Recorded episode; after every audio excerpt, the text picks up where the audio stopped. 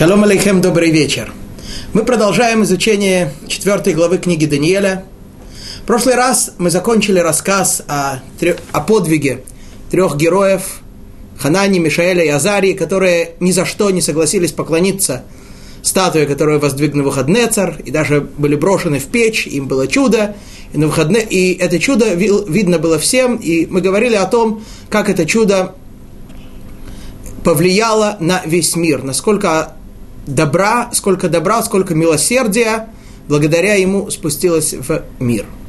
Поэтому мы говорили с вами, и завершая рассказ о них, только скажем, что помните, как в начале на, э, наших, наших уроков, на самом первом уроке, мы привели слова мудрецов, слова раби Ицхака на, о книге Даниэля, который сказал, как э, предисловие, как эпиграф к этой книге, что если бы вы удостоились вы бы служили, если бы вы служили в радости, вы бы служили Всевышнему, а теперь вы служите на выходные цару.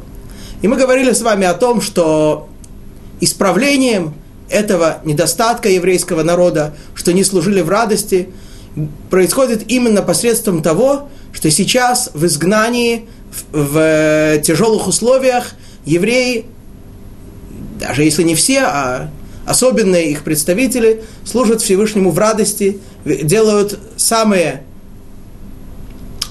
э, трудные, самые само, э, совершают самоотверженные поступки в радости Всевышнему. Также и здесь. Если бы э, Ханани, Мишаэль Азарья пошли бы на самопожертвование по принуждению, то они бы, э, как мы говорили, просто бы увильнули, просто бы укрылись как, как-нибудь э, избавили себя от подобной ситуации. Они специально пошли, специально не поклонились, специально были брошены в печь, и им было чудо. И все это, этим они служат Всевышнему в радости, этим они исправляют тот недостаток, из-за которого еврейский народ был изгнан. После этого мы с вами начали зачитывать письмо царя Навуходнецера, которое он разослал по всем странам. Сейчас мы увидим, когда именно, сегодня мы увидим, когда именно он это письмо разослал. Понятно, что это было после рассказа с, Ха, с Ханани, Мишелем и Азарией. И увидим сегодня, э, продолжим читать это письмо и увидим, что же там произошло. Итак, в этом письме на выходные царь восхваляет Всевышнего, как заголовок письма, что его царство царство вечное, его власть на все поколения. После этого он начинает рассказывать о сне, который ему приснился – который, в отличие от предыдущего, он помнил досконально, но толкования его не знал. И несмотря на то, что по снам подобного рода у него было много специалистов, однако никто этот сон разгадать не смог, и на выходные царь был вынужден прибегнуть к помощи Даниэля. Вот. И мы с вами э, говорили о том, как Даниэль пришел к Навуходнецару, и Навуходнецар начинает рассказывать, похвалив его предварительно, начинает рассказывать ему, что же именно ему приснилось. Просто для общей картины прочитаем по-русски, что же именно приснилось до, до 11 стиха, до куда мы дошли. Вот видение, я начинаю читать с 7 стиха. Вот видение мысли, что было мне на ложе моем. Видел я, вот посреди земли дерево, и высоты оно огромной. Мы говорили с вами, что по одному объяснению это посреди земли, то есть это дерево, которое стоит как бы в самом центре мира, а по другому это дерево, которое изначально было маленьким незаметным росточком, которое пробилось из земли и потом уже выросло и стало могучим. Дерево это разрослось и окрепло, и высота его достигла небес, и видно оно было до всех краев земли, листья его прекрасные, а плоды обильные, и пища на нем для всех. И в тени его укрывались звери полевые, в ветвях его жили птицы небесные, и от него питалось все живое. Обратите внимание, в прошлый раз мы не подчеркнули это, э, в этом стихе есть как будто некоторое повторение. Написано «пища на нем для всех», и от него питалось все живое. Да. Заметим это, и дальше мы об, э, э, э, об этом чуть более подробно поговорим. И увидел я это в видении мысли на ложе своем, вот ангел-разрушитель святой спустился с небес, Итак, 11 стих. «Воскликнул он громко и сказал так, срубите дерево и обрубите ветви его, оборвите листья его и разбросайте плоды его, пусть уйдут дери из тени его и птицы из ветвей, с ветвей его». Да. То есть такая картина очень красивая, великое дерево, от края до края, все видно, все от него питаются, и вдруг спускается ангел-разрушитель, или, как мы с вами говорили в прошлый раз, это были два ангела, один э, так сказать, законодатель, понятно, что не верховный законодатель, да, но один, в задачу которого входит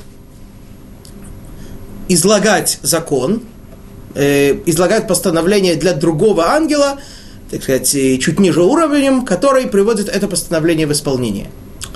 Вот. И вот э, это об этом и идет речь, и приходит ангел или два ангела и говорят, давайте уничтожьте все это дерево, все плоды разбросайте, все истребите. Итак, 12 стих. Брам и Кар Шершоги, Беара Швуку, Увесур Дифарзель Унхаш, Бедитаа Дивара, Увдаль Шмая Ицтеба, Веим Хейвате, Хейвта, Халакей, Баасав Ара. Но оставьте в земле главный корень его – прикованным железом и медью к траве полевой – Немножко странно, да? Корень заковывают в железо. Приковывают к траве. Как можно, можно что-то к траве приковать?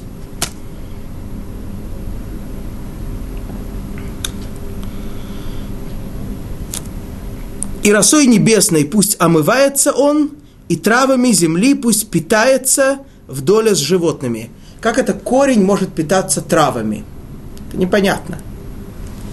Объясняют комментаторы, что здесь как-то так незаметно, плавно происходит переход от рассказа о дереве к рассказу о человеке. Человек будет закован в железо и медь, человек будет питаться травой, человек будет э, омываться росой, человек будет жить среди других животных и той же жизнью, которой живут они.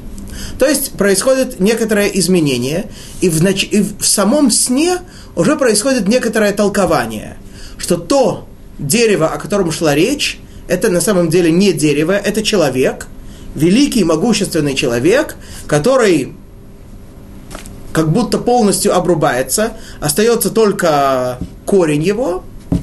Увидим дальше, что именно имеется в виду.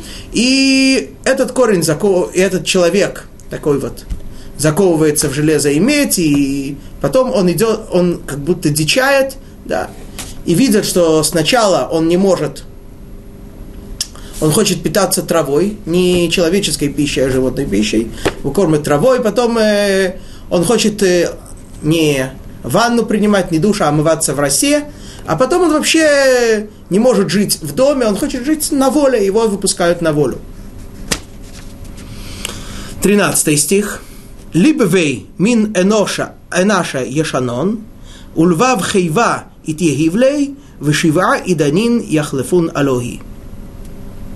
Сердце человеческое будет отнято у него, и сердце звериное будет дано ему, и семь лет пройдут над ним. Более того, человек, э, этот человек дичает, становится, живет как животное. Более того, теперь становится, он приобретает животное, звериное сердце – да, все-таки человек бы так просто не решился жить с животными. Он э, теперь не боится никакого живет, животного, смелеет в некотором смысле и живет так же, как и они, с животным сердцем. И так пройдет семь периодов. Да. Каких периодов идет речь? Какого, э, здесь написано семь лет. Да. То есть пройдут семь лет. Этот человек так будет жить семь лет. По другим объяснениям, семь каких-то других периодов, может быть, чуть короче. И что же будет дальше? 14 стих. Бигзейрат, Ирин Питгама Умеймар Кадишин Шеэлта, Ад Дибрат Ди Индеун Хаяя, Ди Шалит Ила, Бемалхут Энаша, Ульман Ди Ицбе Хитнина, Ушфал Анашим Яким ала Але. ала. Дело это принято по решению ангелов-разрушителей и по желанию святых. То есть, э, исполнено это вот этими ангелами, которые называются Ирин, э, исполнители, и по постановлению, которое им дается более высокими ангелами, однако, понятно, что эти более высокие ангелы, так сказать, законодатели, они не сами выносят приговор, естественно. Они советуются с Творцом, они получают указания свыше. И вот это все будет сделано для того, то есть э, некоторое удивительное явление, что человек, вроде бы очень великий, могущественный и известный, становится животным, дичает, так живет 7 лет. И все это для чего? Чтобы знали все живые, что Всевышний властвует над царством людским. До этого у людей еще есть некоторые сомнения. Теперь они будут знать, что Всевышний властвует над людским царством. И кому пожелает он, тому отдаст его, и самого низкого может поставить над ним. Да. То есть это задача, это цель, чтобы все люди могли знать и понять, что Творец правит не просто в общем над миром, но он правит над людским царством, он занимается непосредственно всеми людскими проблемами, и он назначает царей. То поставит одного, то самого великого, могущественного может убрать, а вместо него поставить самого незначительного, да, самого низкого. Кто этот самый низкий? Есть два объяснения. Одно из них, помните предыдущий сон? Там речь шла о статуе, металлической статуе, золотой, серебряной, да, и в конце, в самом конце этой истории, что там произошло? Там оторвался маленький камушек, да, самый вроде такой незаметный, незначительный, он упал и ударил, и эта статуя упала и разбилась, да. То есть э, вот этот камушек, это вроде бы такой самый низкий, самый незначительный, кто будет в конце концов править. И кто же это? Это еврейский народ. Да? То есть, э, в конце концов, э, когда откроет Всевышний истину всем людям, все люди поймут, что еврейский народ является основным в этом мире. Это одно объяснение. А другое объяснение, что речь идет о самом Навуходнецаре. Сам Навуходнецар не был из какой-то царской родовитой семьи, был незначительным человеком, и тем не менее Всевышний поставил его над всеми людьми, чтобы показать, что не, не по знатности, не по богатству становятся царями, а по воле Творца. И мы сами можем с вами привести уйму примеров из истории, как самые незначительные люди, самые, даже из советской, да.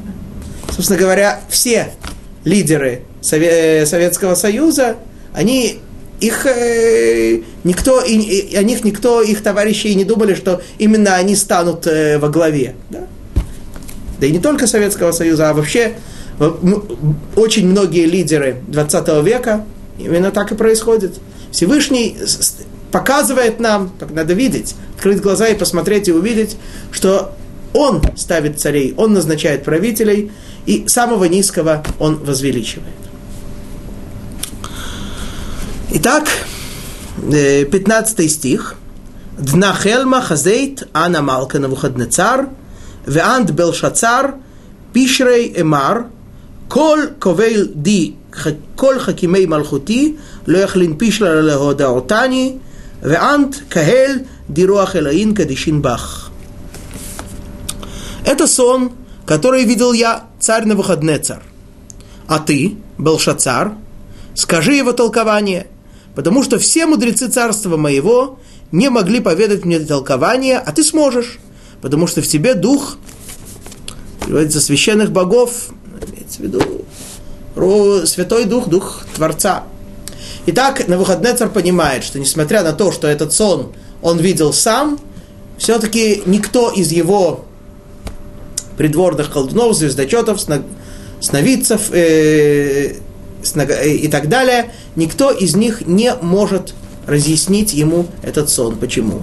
Потому что этот сон не касается какого-то частного личного элемента жизни, он касается чего-то глобального, чего-то принципиального, поэтому только Даниэль, который имеет связь с высшими силами, э, как мы говорили с вами, с верхом, в отличие от всех халдудов, которые получали свою информацию только от низших духовных сил, только Даниэль может этот сон разгадать. Собственно говоря, если мы прочитаем этот сон и внимательно подумаем о нем, то э, картина довольно понятная, о чем идет речь. Правильно? Идет речь о каком-то великом, могущественном человеке, который, который над всеми, который, от которого все живут и так далее, и так далее. Вот, и тут э, его, значит, разрушают, уничтожают, и он дичает. Ну, о ком идет речь? Вроде бы понятно. О самом Навуходнецаре. Интересно, что никто этот сон ему не мог разгадать. Почему? Видимо, люди не, не могли себе представить, видя на выходные цара, видя его величие, никто не мог себе представить и подумать, что он одичает, он должен будет жить как животное, пока все не увидят, что Всевышний правит миром. Люди настолько, так сказать, свыклись с его властью, не могли в это даже поверить. Вспоминается интересная история, которая, я не помню, кто именно ее рассказал, какая-то одна женщина, академик, которая, когда в после, последнем году, когда Сталин уже болел и, так сказать, скоро должен был умереть, то каждый день печатали сводку о его здоровье. И она рассказывала, что когда она прочитала в газете сводку о его здоровье, в частности о том, что, извиняюсь, моча у него нормальная, то ей как-то стало не по себе. Она никогда не могла себе представить и помыслить, что что-то подобное относится к великому вождю. Да. Так же и тут. Вот. Но вот вызывает он Даниэля, и этот сон ему рассказывает. 16 стих. Эдайн Даниэль, дишмей Белшацар, эштомем кешаа хада, варайоноги еваалуней, הנמלכה ועמל ברשצר חלמה ופשרי על יבעלך, ענה ברשצר ואמר, מרי חלמה לסנח ופשרי לערך. Тогда смутился Даниил, названный Белшацаром, и стоял около часа. И мысли его пугали его. Заговорил царь и сказал, пусть сон и его толкования не пугают тебя, Белшацар, сказал, ответил Баршацар и сказал, господин мой, врагам твоим этот сон, а толкование его тем, кто ненавидит тебя. Несколько моментов стоит объяснить. Итак, Даниэль слышит этот сон, начинает понимать, что этот сон будет относиться к самому Навуходнецару, и вот сейчас он должен ему это сказать, что он одичает, что он станет как животное. Он стоял час и думал, молчал, не знал, как сказать. Представляете, приходит человек к царю, тот ему задает вопрос, он стоит час и молчит. И царь тоже молчит. Да? Даниэль молчит, и царь ждет спокойно. Само по себе уже чудо. Вот. И мысли, после этого мысли разные находят, и мысли пугают Даниэля, не знает, э, что сказать, как сказать кто знает, как он отреагирует. Не дай Бог, опасно будет для всего еврейского народа. Однако на выходные царь уже сам начинает понимать, хотя бы из того, что время, э, так много времени проходит, что тут нечто касается его самого. Поэтому он говорит Даниэлю, не бойся, пусть тебя это не смущает, то есть, э, ты говори правду, ты говори то, что есть, станешься в живых, ничего плохого не будет. Вот. И Даниэль, в свою очередь, э, здесь он называется именем только Белшицар, кстати, Интересно, что сначала написано, тогда смутился Даниэль, названный Белшацаром, а потом написано в этом же стихе, отвечал Белшацар. Стоит подумать, почему это так. Итак, э, отвечает Белшацар и говорит, господин мой, врагам твоим этот сон. Здесь не совсем точный перевод, но э, скорее наоборот ненавистникам твоим этот сон, а толкование его врагам твоим. В чем разница? Когда э, у человека есть ненавистник, кто-то, кто его ненавидит, конечно, понятно, что он ему не друг. Понятно, что он не будет с ним обниматься и целоваться. Но, тем не менее, это может быть что-то временное, это может быть что-то, что не настолько сильное, это нечто непостоянное, нечто такое, когда идет речь о враге, враг, он, э, так сказать, против человека полностью, он постоянно против человека, он не то, что он его сейчас ненавидит, а по сущности своей он его враг. Вот. Поэтому и Даниэль говорит, что твой, э, сам этот сон, который ну, все-таки не так страшен, пусть, пусть пойдет на тех, кто тебя просто ненавидит, а его толкование, которое еще более страшно, страшно, пусть пойдет на твоих врагов. И интересный вопрос в этом стихе, когда Даниэль говорит «Господин мой», кому он это говорит? Ну, понятно вроде бы на выходные цару. А кто тогда такие его враги? Ну, все, кого он завоевывал, все, с кем он воевал, в частности, и евреи тоже. Говорят мудрецы, нет. Даниэль не сказал это на выходные цару. Он обратился к Творцу и сказал, Владыка, вот перед тобой стоит этот ненавистник, наведи на твой враг, наведи на него этот сон и его толкование. Немного странно. Даниэль так относится к Навуходнецеру. Он называет его врагом.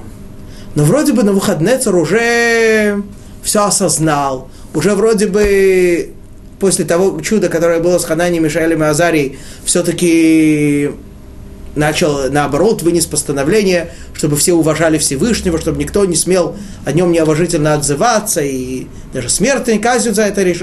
постановил наказать.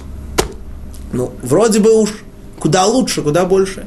Тем не менее, Даниэль называет его, и как мы увидим, что этот сон и его толкование происходит после истории с, э, с э, Хананием, Мишаэлем и Азарией, да, то есть, э, несмотря на это, после всего этого, он называется врагом и ненавистником Всевышнего.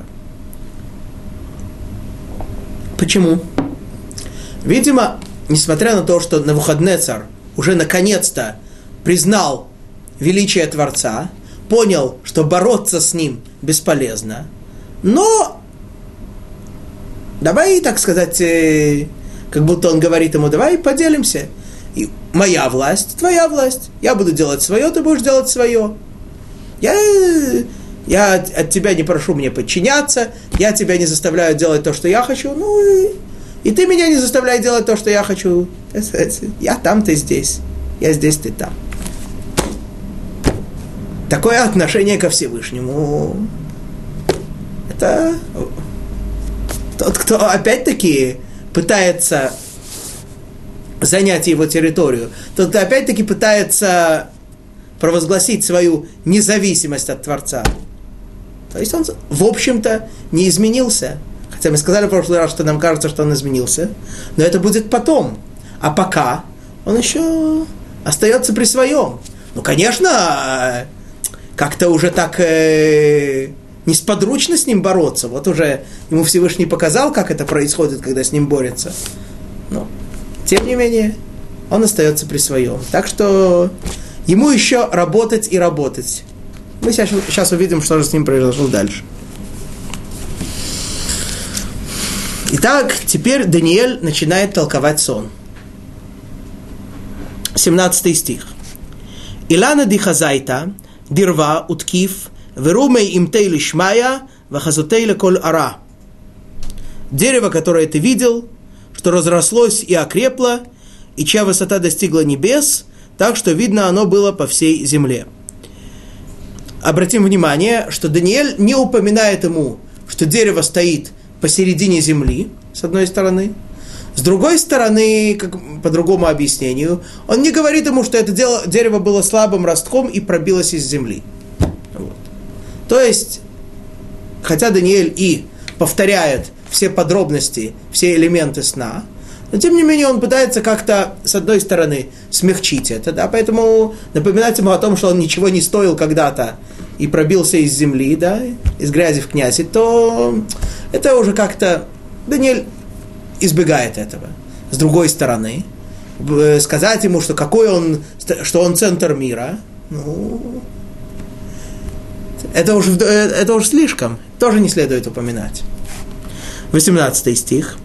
Вафье Шапир, Ваинбе Саги, Умазон лехола Лехолабе, Техотой Тадур Хейват Бара, Убеанпои Ишкенан Ципарей Шмая. Чьи листья прекрасны, а плоды обильны, и пища на котором для всех, под которым жили звери полевые, и в чьих ветвях обитали птицы небесные. Здесь есть небольшое отличие э, и в святом языке, и в переводе о том, про этих зверей и птиц, что именно они делали под деревом. Вот давайте посмотрим. Где это написано? Это, это у нас в девятом стихе. Там написано, что, про, что, звери, что звери, как это по-русски, они в тени укрывались, а здесь написано, что они в тени этого дерева жили. Да? Укрывались, это просто... Кто, это, кто такие эти звери? Сняет комментаторы, имеются в виду все властители, все цари, все ли, э, монархи всех окружающих стран. То, что они под деревом укрывались, просто, так сказать, э, ну, как э, сегодня многие страны укрываются под тенью сверхдержав, что они как бы, в общем-то, э, были под их покровительством, они о них заботились и так далее, и так далее. Это укрывались. А Даниэль сказал более того, что они под э, тенью дерева этого жили. То есть э, ты владеешь ими, ты правишь ими. Не просто формально, не, не просто фактически, но и юридически тоже. Это первое. А второе, что птицы, они, тут написано в девятом стихе, что они делали? Что они жили под этим деревом, то есть они были под, под твоей властью. А здесь написано, что они обитали. Да? Опять-таки, обитали, жили, имеется в виду, что они действительно жили, они подчинялись. А кто такие были эти птицы? Это купцы, дельцы, бизнесмены, да, они как птицы полевые, они сегодня здесь, завтра там. Постоянно ездят туда-сюда, торгуют, сделки заключают раз, разного рода. Тогда нельзя было это все делать по интернету, поэтому нужно было ездить. Вот. И во сне Даниэль видел, что э, на выходные царь видел, что они просто жили, да, они просто под твоей властью. А тут написано, что они вообще обитали, они бизнес весь сделали, они, так сказать, находились полностью под твоим руководством. Да? На всякий случай похвалил его тоже. Не похвалил, а просто, так сказать, смягчил опять-таки рассказ, подсластил пилюлю. 19 стих. Ант гу малка дирват уткейфат урвут ахрава умтат лишмая вашалтанах лесов ара. Да. Это ты, царь, возвысившийся и укрепившийся, и величие твое возросло и достигло неба, а власть твоя до края земли. Да. Это все рассказ про тебя. И тут следующее дальше происходит, 20 стих. Вдихаза Малка Ирва Кадиш Нахит Миншимая Ваамар Году Илана Вехаблуги Брам Икар Шаршои Беара Швуку Увесур Ди Парзель Унхаш Бедитаа Дивара Увталь Шмая Ицтаба им Хейват Бара Халакей Ад Дишива Иданин Яхлафун Алохи.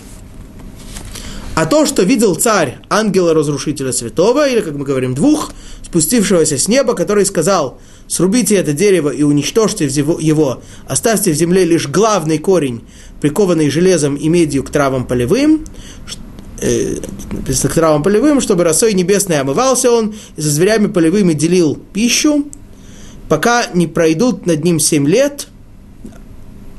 Вот это то, что ты видел, что спускаются ангелы и говорят тебе, и говорят, что все это будет разрушено, все это будет уничтожено. Да. Вот. И что же, э, что же это значит, говорит Даниэль? Дна пишра. Малка угзерат илахи дим тат альмари малка. Так вот, то вот царь толкование. Это приговор Всевышнего – который постигнет господина моего царя. Даниэль после всех раздумий, после мыслей, которые его пугали, и заверений на Навуходнецера, открывает ему, действительно, это все касается тебя.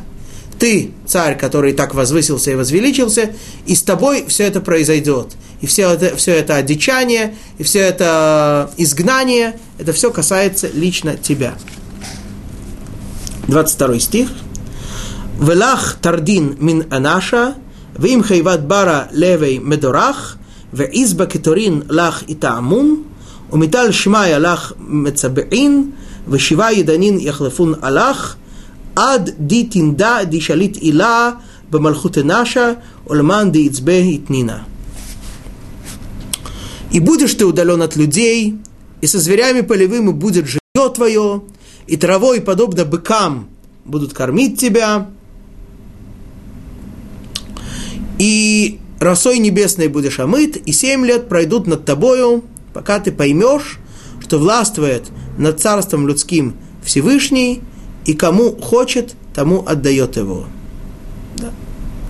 Итак, говорит ему Даниэль, ты будешь изгнан, ты будешь жить как животное, росой, росой омываться, травой питаться. Так будешь жить семь лет, покуда не поймешь, что Всевышний царствует над миром. Представляете себе? То есть, Даниэль, то есть на выходные царь, при всем том, что вроде бы он уже понял и постиг, этого еще недостаточно. То, что человек понимает и постигает, и даже чудеса, которые он видит, да, первый, э, первый момент он ими восхищается, он э, теряет рассудок, он уже готов вроде бы признать все, проходит время, он успокаивается, отсыпается, и все, так сказать, э, спокойно проходит, и все эти великие мысли человека покидают. Так вот, говорит Даниэль, нет, так дело не пойдет. После всего того, что произошло, ты остался таким, как был, ничего не поделаешь. Тебе нужно будет 7 ли, лет жить таким, такой животной жизнью, и тогда, наконец-то, ты поймешь и постигнешь, что Творец правит над миром. Покуда не постигнешь, будешь животным. Когда постигнешь, вернешься. 23 стих. Вди амару лемишбак икар шоршоги ди илана малхутах лах каяма мин дитинда ди шалитин шмая.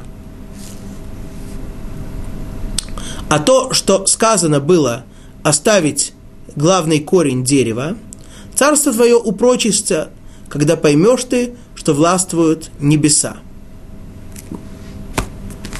А? То есть, говорит ему, говорит ему Даниэль, можно было бы понять из этого сна, из толкования его, что ты уже все, ты уже уйдешь э, с политической арены, ты уже перестанешь быть царем, будешь животным, и так э, и умрешь. Ну, может быть, да, потом э, снова, так сказать, станешь человеком, будешь жить по-человечески, но уже простым гражданином, простым крестьянином будешь жить. А чтобы вернуться на царский трон, нет.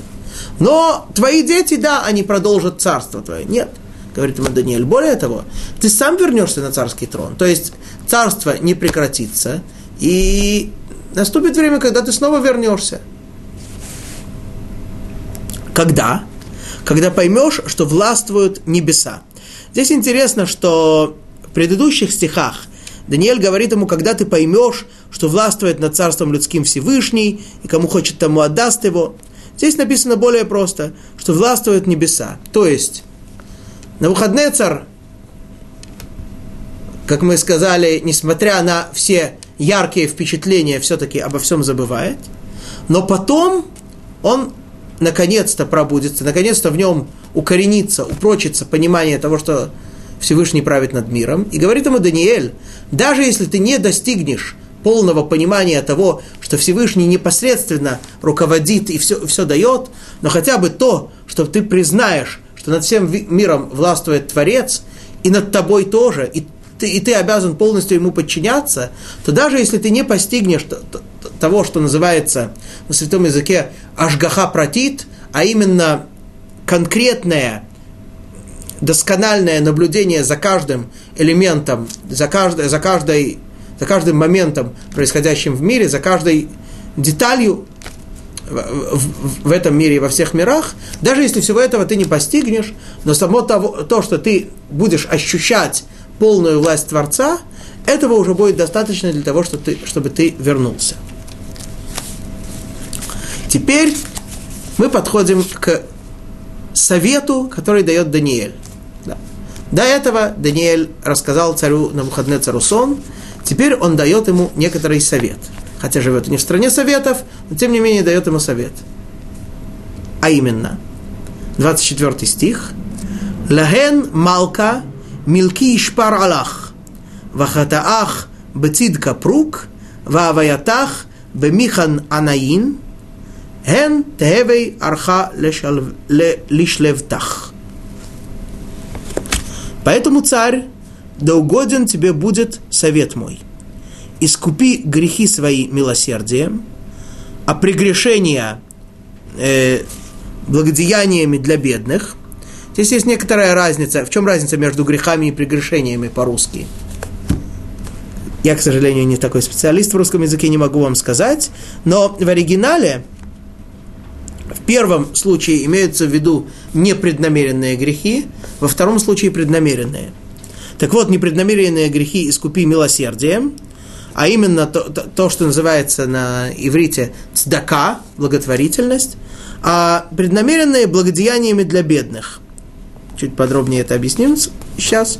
Так вот, продлится твой покой, покой твой. Итак, Даниэль дает на выходные цару совет – позаботиться о бедных. Что вдруг? Что вдруг? Дело в том, что Даниэль видит, что его народ в изгнании. Да, он сам достиг очень высокого поста, ему в материальном смысле, во всяком случае, нет ничего, чтобы не хватало, да, все, всего предостаточно. Его друзья, Хадания, Мишель и Азария, на руководящих постах, да, еще более руководящих, чем были до, до того, как их бросили в печь, то есть, э, чего бы лучше, э, что, чего бы еще желать в материальном смысле. Однако есть много бедных, много изгнанных, много неимущих, прежде всего свои, из его братьев, евреев. Поэтому говорит Даниэль, так сказать, использует возможность. Вот сейчас э, просто так э, говорить на выходные цару, э, накорми бедных, он скажет, э, справится, справится, ничего.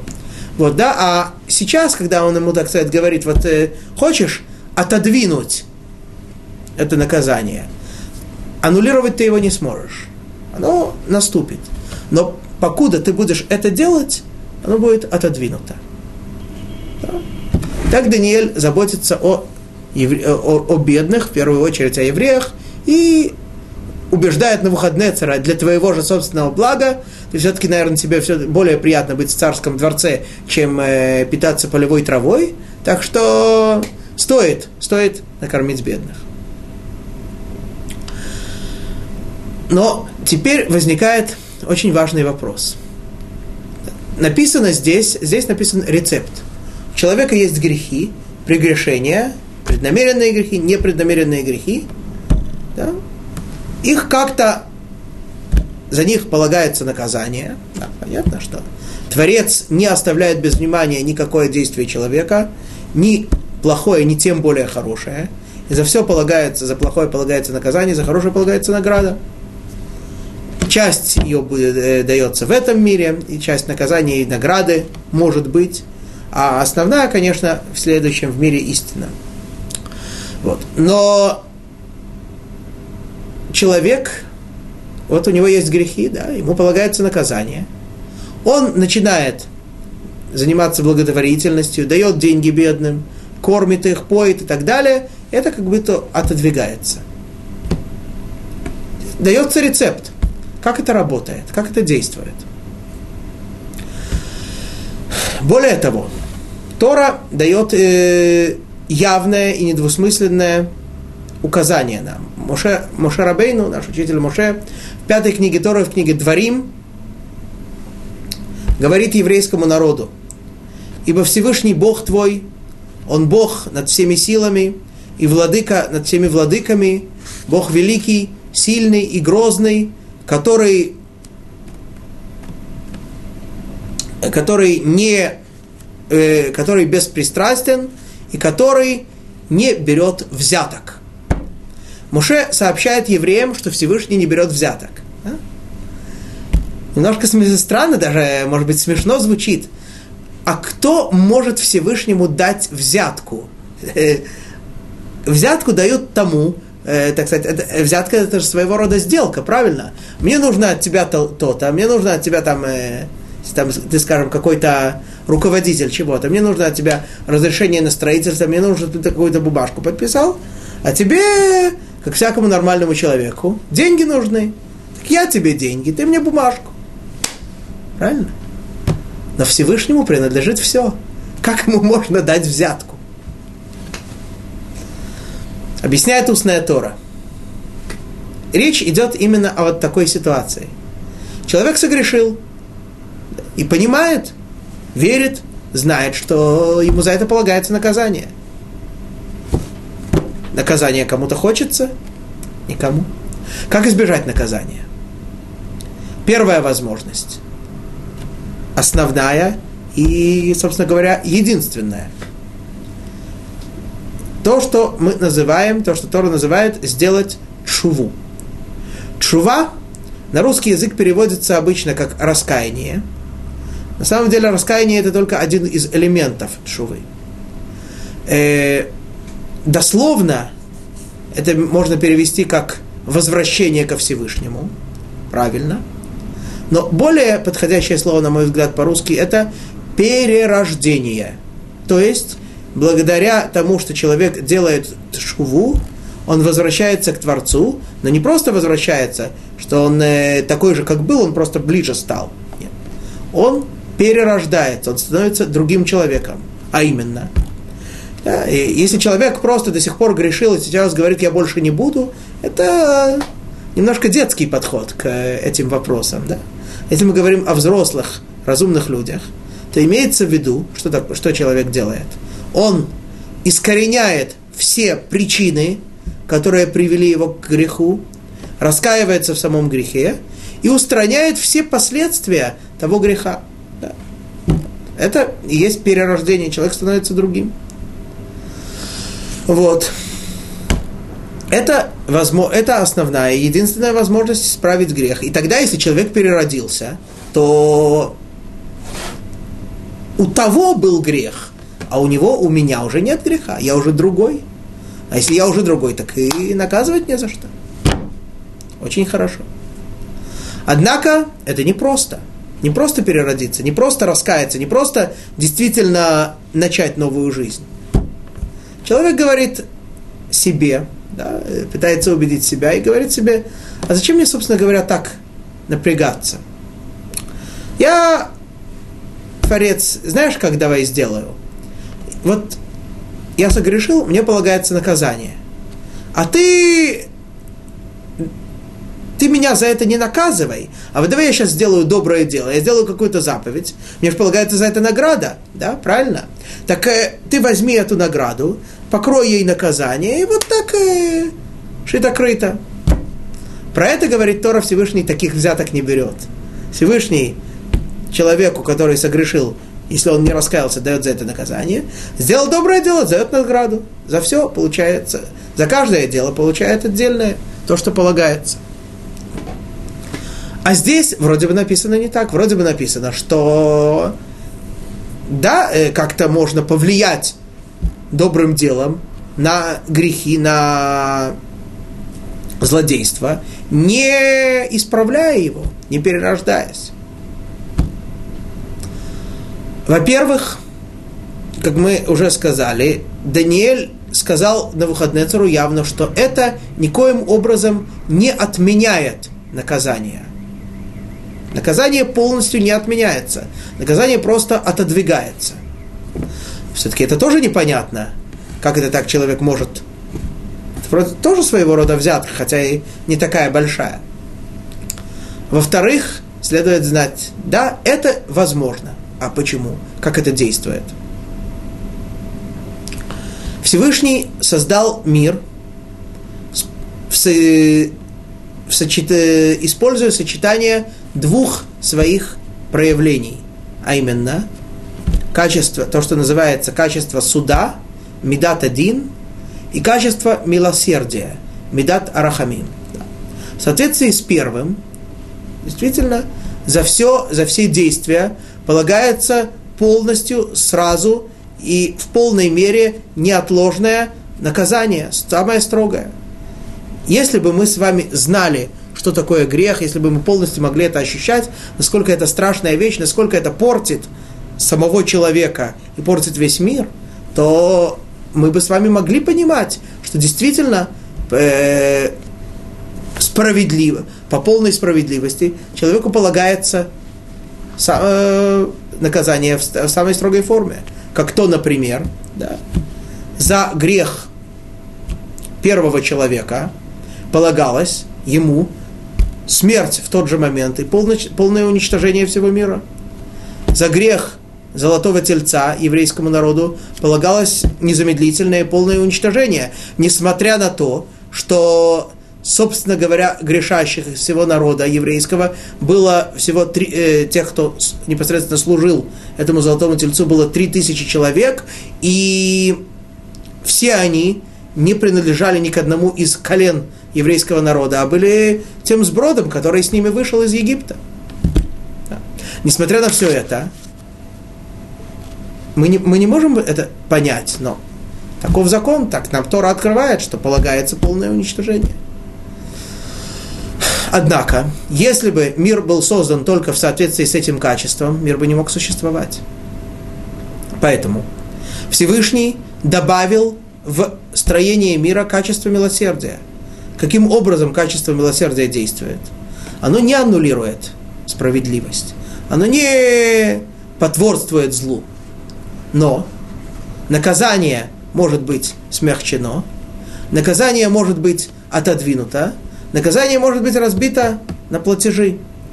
И действительно, с грехов, э, э, грех золотого тельца, э, то, что касается его, с ним так и было, что Всевышний сказал, что сразу все наказание за него я не дам, но все наказания, которые я буду давать на протяжении всей истории еврейского народа, всем э, евреям, да, всем или части их, в наказание я буду добавлять немножко из наказания за тот грех. Представляете себе, сколько платежей? До сих пор еще не все выплатили. Даст Бог, э, даст Бог, что, а может уже все правда? Даст Бог, чтобы оно так и было, чтобы уже все выплатили. Вот. И что же? Так это действует. То есть качество милосердия отодвигает наказание. Однако, в каком случае это качество преобладает? Бывают времена, когда качество суда преобладает над качеством милосердия в мире. Бывает, когда наоборот. Как, какую кнопку надо нажать, чтобы качество милосердия имело доминантную роль? Это нам здесь и открывает книга Даниэля – секрет. Как это сделать?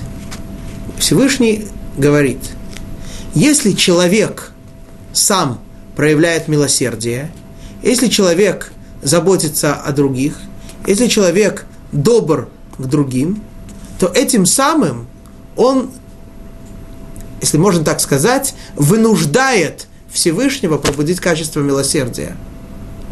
А если нет, то нет примером противоположного явления можно привести высказывание мудрецов в Талмуде, что второй храм был разрушен за то, что еврейский народ судил по законам Торы. Спрашивает сам Талмуд э, того, кто это сказал, а по каким же законам, извиняюсь, нужно было судить? По законам э, Хамурапи, по, по моральному кодексу строителя коммунизма, по какому, каким законам нужно было судить? Говорит Талмуд, нет. Ну, конечно, нужно было судить по законам Торы, но нужно было всегда стараться искать смягчающие обстоятельства.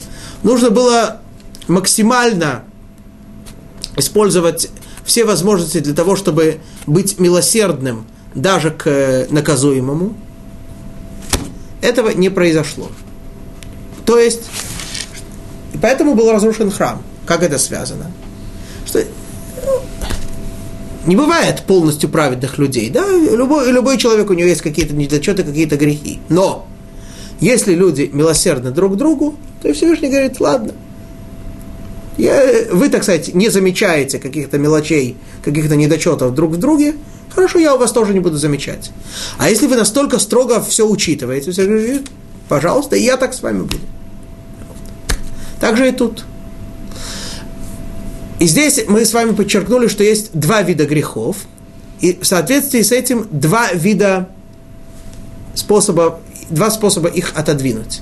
Первое – это непреднамеренные грехи. Понятно, что они хотят тоже грехи, хотя тоже э, делаются человеком в результате какого-то его, э, и может быть даже серьезного недостатка. Об этом Сабатора говорит э, Танах в книге Шмуэля Мершаим Ецереша, что зло происходит от злодеев. То есть даже непреднамеренное зло спускается в мир посредством людей, которые не самые хорошие, не самые чистые. Но, но тем не менее, все-таки этот грех непреднамеренный. Поэтому его можно искупить благотворительностью цдака. Да. На, на святом языке слово цдака происходит от слова цедек, справедливость. То есть не имеется в виду Человеку кажется, часто кажется, и, собственно говоря, слово благотворительность по-русски это и выражает, что человек э, по своей доброте душевной, он никому ничего не обязан, он дает бедным. Тора говорит, нет. Нет, не, не так надо смотреть на вещи. Ты делаешь э, справедливое дело, то, что и должен был делать. Почему? Потому что Всевышний с тобой заключил договор. Он тебе будет давать. Ведь все, что у человека есть, откуда у него? Творец ему дает. Творец говорит, давай я тебе буду давать э, столько-то и столько-то, а ты часть из этого давай бедным. Кто-нибудь нам придет заключить с нами такой договор, разве мы откажемся? Правильно? Так, э, так это, это не как, э, это, и это, ему будем называть это благотворительностью, будем смотреть на себя как на таких э, поразительно добрых людей? Нет будем э, понимать, что это, так сказать, э, наоборот, небольшая часть того, что стоило бы делать. Такие, и тем не менее, если человек хотя бы это понимает и это делает, то уже непреднамеренные грехи отодвигаются. Преднамеренные грехи, когда человек знал специально, что что-то нельзя делать, и тем не менее пошел и нарушил, намного более строго, намного более тяжело. Как такое отодвинуть? Говорит Тора. Бемих, э, как, как здесь это написано? Вааваятах, то есть преднамеренные грехи, бемихан аньян, да, то есть э, благодеяниями для бедных. Это уже нечто большее, чем просто цдака, а действительно забота сверх той меры, которая определяет Тора, сверх той меры, которая заставляет нас делать еврейский закон. Почему? Вообще само слово «михан» происходит от э, однокоренного, так сказать, благодеяния. Происходит от слова, на святом языке от слова хинам, бесплатно. Да? То есть э, не то, что полагается, не то, что по справедливости, а то, что человек делает по своей доброте душевной. Тогда можно отменить и преднамеренные грехи тоже. Вот. И Теперь обратим внимание на то, что мы подчеркнули с вами раньше в каком это было стихе. В девятом стихе, когда, Дани, когда на выходные царь, рассказывая сон Даниэлю, сказал, что пища в этом дереве для всех, а потом сказали, мы подчеркнули, что сказал, и от него питалось все живое. Что это за повторение? Даниэль понимает из этих слов, что здесь именно об этом идет речь сначала пища для всех, да, все, все, так сказать, живут, все под его властью, все, так сказать, кормятся. Кроме этого, специально он кормит все живое, а именно он э, дает э, милостыню, дает, жертвует деньги нуждающимся, кормит бедных и так далее, и так далее. Да, то, то есть это Даниэль понял из слов Навуходнецера, и именно это он ему и сказал. Ну, вроде бы все хорошо – тем не менее, Тора очень недовольна Даниэлем за его эти слова. Итак, постановляет э, один из величайших мудрецов Средневековья, составитель э, законодательного труда по всей во всех отраслях Торы, Раби Моше бен Маймон, Рамбам. Он постановляет в законах, связанных с убийством, 12 глава, 15 э, закон, что запрещено давать добрый совет злодею, даже посоветовать ему исполнить заповедь запрещено. Это очень строгий закон.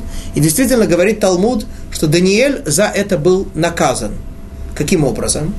По одному мнению, э, в Талмуде его звали, он потом упоминается в книге, Гатах, э, в книге Эстер, его там звали именем Гатах. И говорит Талмуд, что он, так сказать, был при всем величии, был на, на всех должностях, потом его сместили, его смели. За что? Вроде бы, кто это сделал? Творец. За что? За то, что он дал добрый совет злодею. Вот. По другому мнению, что идет речь о том, что Даниэля потом, мы это увидим с вами через не, несколько уроков, бросили в ров со львами. То есть э, наказание, мягко говоря, нелегкое. Почему? Почему так строго? Нельзя помягче. Потом вроде бы человек, как, э, так сказать, хочет, э, имеет в виду доброе намерение, добрые цели, хочет так э, позаботиться о бедных. Да. Нет. Мы, сталкиваясь со злом, не имеем права его, ему потворствовать и не имеем права его поддерживать.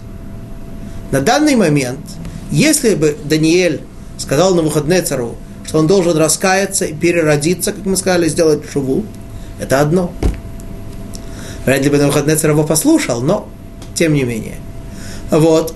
А Даниэль ему дает совет, как отодвинуть наказание, как, э, так сказать, под, э, при этом Навуходнецар остается злодеем.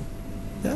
А если он остается злодеем, то тем самым Даниэль еще год, как мы увидим, э, э, год до того, как наступило все, что у, рассказывается во сне, год поддерживает зло. С самыми лучшими намерениями, с самыми, так сказать, хорошими целями вроде бы, если поддерживается зло, за это полагается такое наказание. Вот. Единственный вариант, единственная возможность, когда, э, единственная допустимая возможность, когда можно давать подобные советы э, человеку, который остается злодеем, и тем не менее указывать ему на, что давай соблюдай, соблюди такую-то заповедь, и тебе будет хорошо. Это в том случае, когда действительно что-то сделать необходимо очень что-то необходимо сделать очень важное, и что никоим образом иначе не может быть сделано. Вкратце я вам скажу, что Талмуд говорит о, о об одном из последних еврейских царей, которого звали Гордус, Ирод по-русски. Он э, не был праведным царем, но виноват он был не тем, в чем обычно его упоминают, что он хотел убить всех младенцев, да, как раз если бы того самого младенца убил, было бы очень хорошо. Но от многих бы несчастий спас еврейский народ весь мир. Вот. Он уничтожил всех мудрецов, потому что, по словам мудрецов, он не имел права на царский трон. Вот, и в конце концов и он очень сожалел, сокружался о том, что он так поступил с мудрецами. И единственный из оставших, э, один из немногих оставшихся мудрецов, которого звали Бава бен Бута, дал ему совет э, построить и увеличить и укра- э, расширить второй храм, то есть построить его очень красивым, очень большим, больше, чем он был до этого. Вот, и спрашивает Талмуд, каким же образом это допустимо, и отвечает, что в данной ситуации это действительно было нечто особенное, потому что без царской воли храм бы не был построен, никто бы это, на это разрешение не дал, и поэтому в данной ситуации это были вынуждены сделать. Но в любой другой ситуации, даже в заботе о бедных, Видимо, можно было как-то сделать это иначе. И Даниэль провинился тем, что дает на выходные цару такой совет, поддерживая это зло. Вот. И последнее, что касается этого вопроса, э, говорит Талмуд, что э, проводит Талмуд разграничение между двумя категориями людей. Одни дают пожертвования, человек, э, дают, э, делают добро людям с целью, хотят достичь какой-то своей личной цели. Вот. А если ее не достигают, если они не получают это благо в результате, то они вообще раскаиваются в самом добром действии. А другие, и это качество, присущее еврейскому народу, даже если они дают цдаку, милость, э, пожертвования с целью, чтобы в результате этого э, их дети были здоровы или что-то такое, даже если, не дай Бог, этого не происходит, тем не менее, внутренний их порыв сделать само хорошее действие, и такие люди называются полные праведники. Ну, на этом с вами мы сегодня завершаем урок. И даст Бог, в следующий раз завершим рассказ о том, что произошло с Навуходнецером, и пойдем дальше. Шаббат шалом вахольтув.